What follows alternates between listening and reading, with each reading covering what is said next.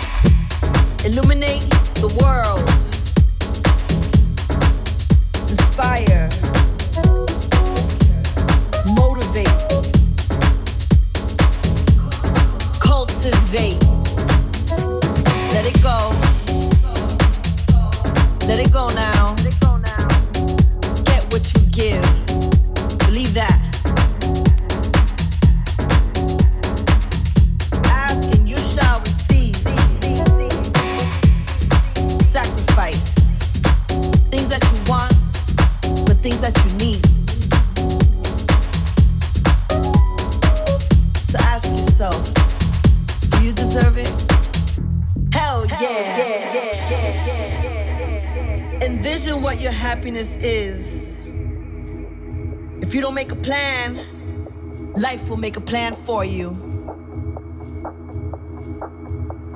I will create, I will build and build till the wheels fall off. Sacrifice things that you want, but things that you need.